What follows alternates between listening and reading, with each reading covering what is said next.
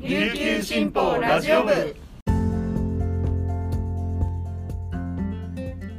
はいたい。皆さんいかがお過ごしですか？今日も琉球新報ラジオ部をお聞きいただきありがとうございます。12月5日月曜日本日の担当パーソナリティはデジタル推進局の田吹陽子です。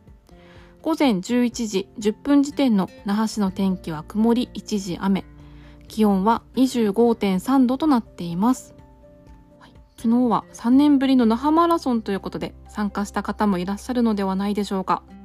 ということで本日はこのニュースから紹介します。太陽と海とジョガーの祭典をテーマに第36回那覇マラソンが4日那覇市を発着点に3年ぶりに開催されました。南部寺をめぐる平和記念公園コースに1万1933人が出場し8076人が完走しました。男子は初出場の宮城響が2時間30分44秒で優勝しました。女子は浅戸真理子が2時間59分22秒で初の頂点に立ちました。男子は9615人が出場し完走者は6702人。女子は2318人が出場し完走者は1374人でした。全体の完走率は67.68%でした。スタート直後は雨が降りその後は太陽が照りつける過酷なレースとなりました。沖縄気象台によると那覇市足峰で午後0時46分夏日となる26.8度を観測しました。昨日参加した方本当にお疲れ様です。私も実は家族が参加したり大学の時の先輩が参加するということですごく久しぶりにあの沿道に応援をしに行きました。あのもうね大勢の人がわーって駆け抜ける様子とか、まあ、声援を送ってそれにこう走ってる人が応える様子とか見てるとやっぱりいいなと思いました。中継であのトップランナーの宮城響さんの様子を見てたんですけどすごいあの足がね痛そうでちょっと止まったりとかしながら進むのがとてもこうちょっと見てると辛くてもう無事頑張れ頑張れと思いながら見てたんですけどあの無事ゴールできて本当に良かったし本当にすごいなと思いました。本日の琉球新報の紙面デジタルの方では宮城さんのこの記事も載っていますのでぜひ見てみてください、ね、両足つった状態だったって読んで本当に驚いているところです。またあの琉球新報のニュースレター担当している大城彩香さんも那覇マラソンを走ったそうです。どうだったか今日のレターの方に書いてると思いますのでぜひそちらもご注目ください。続いては昨晩のこのニュースです。4日午後9時半ごろ沖縄県那覇空港の滑走路東側でドローンのようなものが飛行しているのを空港管制が確認しました。那覇空港事務所は航空機の離着陸を中止しました。午後10時50分頃に離陸を再開しましたが離陸1便と着陸6便に影響が出ました。那覇空港事務所によると那覇空港の東側で光を発する飛行体を確認したといいます。着陸を予定していた6機のうち3機は目的地を変更しました。羽田空港を出発した全日空479便。関西空港からの1739便は目的地を那覇空港から関西空港に変更。福岡を離陸した全日空1217便は米軍嘉手納基地に変更し着陸しました。富城署は飛行隊や操縦者などについて調べを進めています。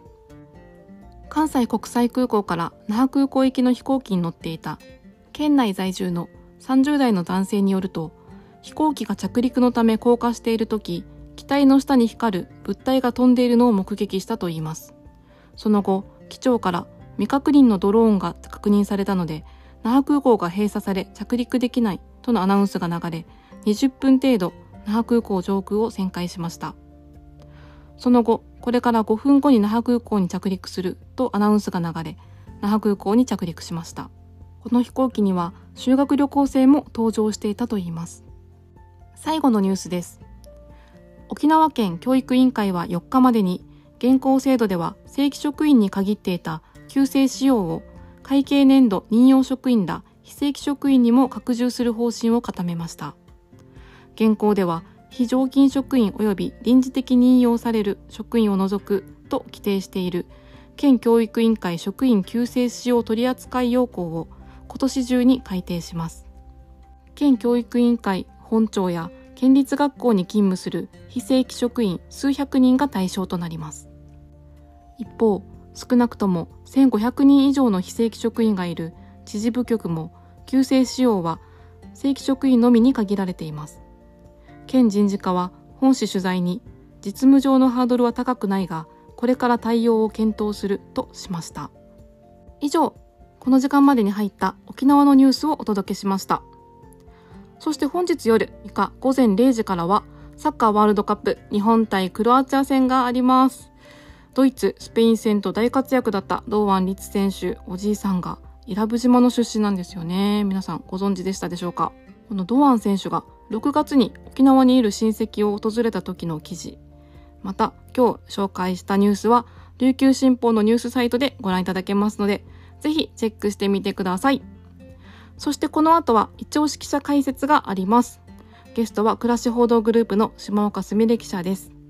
通販サイト Amazon でできる赤ちゃんのミルク支援についてパーソナリティの毛田代七瀬記者が聞いています。ぜひ引き続きラジオ部をお聞きください。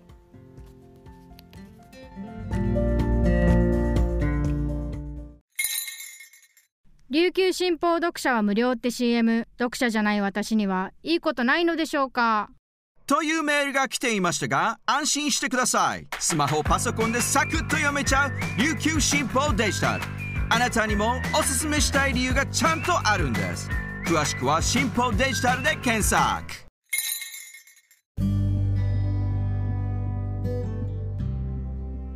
ここからは記者のおすすめ記事を紹介する一押し記者解説のコーナーです。パーソナリティはデジタル推進局デジタル編集グループの寺城七瀬が担当します。そして今回の解説部員は、編集局暮らし報道グループの島岡すみれさんです。どうぞよろしくお願いします。よろしくお願いします。はい、じゃあ島岡さん、今日はどんな記事を紹介していただけますか？はい、今日は、えっと、インターネット通販大手の Amazon の、はい、あのプログラムを使って、の県内の赤ちゃんにの粉ミルクを寄贈できるというのを紹介した記事についてお話ししようと思います。詳しく紹介してもらえますか？この取り組みは、あの、アマゾンが、あの、実施しているみんなで応援プログラムというのを使って行われているもので、アマゾンのみんなで応援プログラムのサイトから、あの、県内でミルクを買えない経済的にちょっと困っているお家の支援を行っている教育ステーションつむぎというところをあの支援団体先に選んでもらうと、そこから、まあ、あのつむぎがこれが欲しいですっていう、なんか欲しいものリストというのをネットに上げているので、うん、そこからミルクを購入して、で、えっ、と、まあ、代金は、その注文する側が払うんですけど、ミルクがつむぎに、えっと、送られて、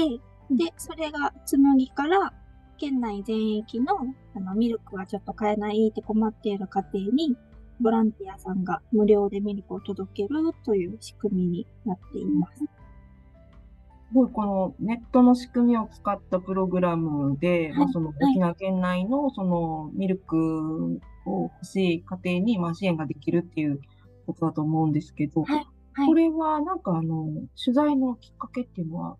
何があったんですか？えっと、まず去年、一度、この教育ステーションつむぎについては記事にしていて、はい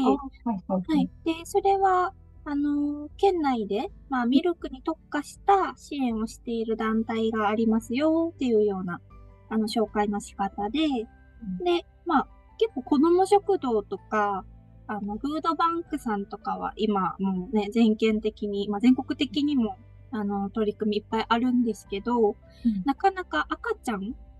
に特化した支援っていうのは結構目が向けられてなかったので、まあちょっと珍しいなと思って、で、まあ大きくちょっと取り上げて、で、そこからあの代表の宝久美子さんという方とはずっとつながりがあって、何度か取材でお世話になったりとか、あの、連絡いただいたりしてる中で、まあ、今回、あの、多分全国でも初めてと見られるそのミルクの、Amazon 使ったミルクの支援を始めることになったんですっていう連絡をいただいて、あじゃあこれはちょっと記事にした方がいいですねって言って、記事にしたっていう流れでした。あの、アマゾンというね、あの、大手の通販サイトを使うことで、だいぶ、この支援のこの幅というか、広がりがあったんじゃないかなと思うんですけど、その辺はどうですか？そうですね。まあ、今回記事にした後、やっぱり反響すごくあったみたいで、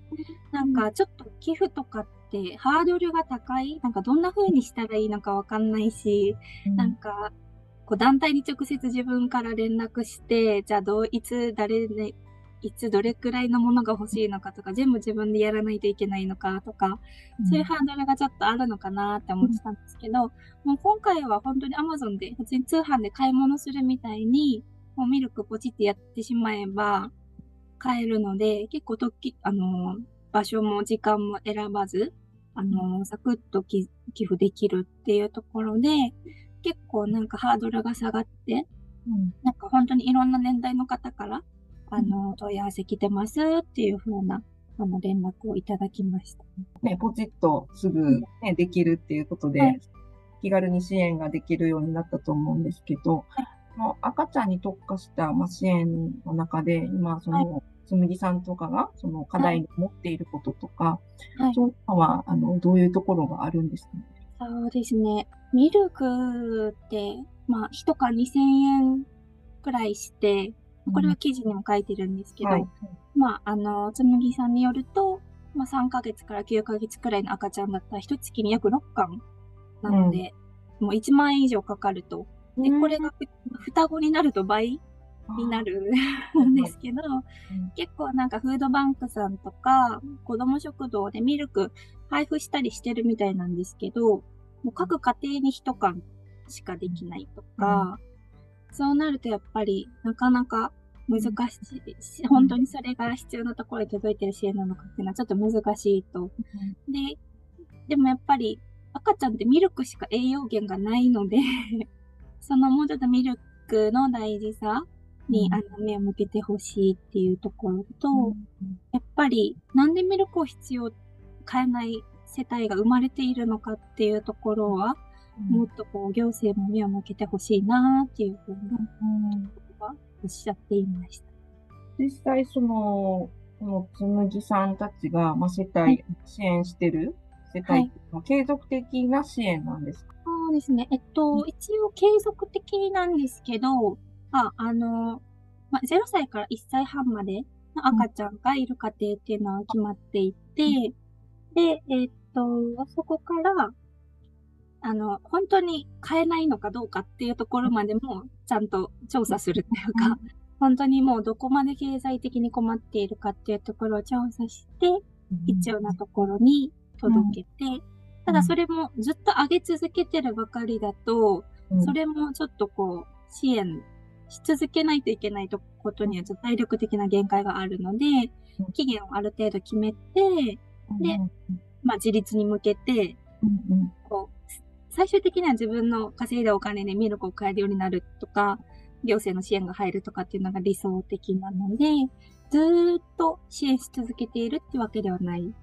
ですね。うんまあ、その家庭の状況に応じて、あの、もうこれ以上支援は大丈夫、必要なさそうだなっていうところでは、あの、また別のところにつなげるっていうようなやり方をしています。ミルク高いんですね。一缶2000高いん。ですよ。そうなんですよ。なんかミルクで2000円するし、おむつも1個1000円とかして、ミルクとおむつだけですごいやっぱりお金かかるので、うんうんうんなんか、あその、こそのなんか現状ももっと知ってほしいなっていうのはありますね。やっぱりもうミルクに特化することで、もうその時期の。栄養について、まあ、考えてもらうっていうところが大きいん。ですかね。そうですね。なん。か、あの、タカルさん自身も、あの、母子家庭で、シングルマザーでお子さん育てられてたんですけど、なんかミルクやっぱり買えなくて、あの、うん。お水で薄めてあげたりとかしてたみたいで、で、ただお水って赤ちゃんの胃にとってはすごい負担が大きいので、ちゃんとミルクをあげないといけないんですけど、やっぱりこうシングルのお母さんとかは、もう薄めて薄めて、赤ちゃんになんとか栄養をあげてるような状態も、やっぱり未だにあるって言ってたので、なんか、あの、きちんと赤ちゃんの時から栄養が十分に取れるような、あの、支援っていうのはやっぱ必要だなっていうのを、毎度、あの、お話を聞いてても、やっぱりまあ体質的に母乳が出ないとか、あの病、お母さんが病気治療してて母乳あげれないとかっていうのは普通にあるので、うん、やっぱりどんな赤ちゃんにとっても、どんなお母さんにとってもミルクは必要だから、しっかりなんかやってほしい、してほしいなと、はい、思います。アマゾンでね、できるようになって、はい、あの、必要な人にますます届くようになるといいですね。はい、そうですね、本当に。以前、つむぎさんの活動を記事にした後に、結構県外からも問い合わせがあったみたいで、県外ではミルクに特化した支援をしていないから、沖縄から県外に送ってほしいっていうような問い合わせがあったみたいで、で、まあ、今回、まあ、Amazon でやるっていうのは、一つは全国でも、全国の人が見れるので、うん、全国の人にミルクを必要としてる家庭があるっていうことを知ってほしいっていう意味もあるっていうふうにおっしゃってて、もう沖縄の赤ちゃんだけの問題じゃないので、うん、それは本当にいろんな、今回の Amazon 通じていろんなところに必要性が届くといいなって思います。多分 Amazon みんなで応援プログラムって検索してもらうのが一番早いかなと。うん、そしたらすぐ沖縄、なんか各地域ごとの、うん、あの、団体が出てくるので、なんか東北とか関西とか九州沖縄とか、その九州沖縄のところに紬があって、うん、そこから選んでもらったらすぐ支援ができます。今ちょうど私もスマホが手元にあった。みんなで応援プログラムまで入力して、支援の流れみたいなところにたどり着くので、はい、そこから都道府県とかで出てくるんですが、はい、支援先を選ぶ。あ、ありました。ありました。地域からね、沖縄の支援を選べば、ぜひ、あの、皆さんもお手元でポチッと、なんか、してみてもらえたらいいなと思いますが。人間でも、あの、赤ちゃんが助かるので、ポチッと押してもらえたら、あの赤ちゃんの栄養が満たされるうん、取り組みにつながるので、やってほしいなと思います。本日の解説は、暮らし報道グループの島岡すみれさんでした。どうもありがとうございました。はい、ありがとうございました。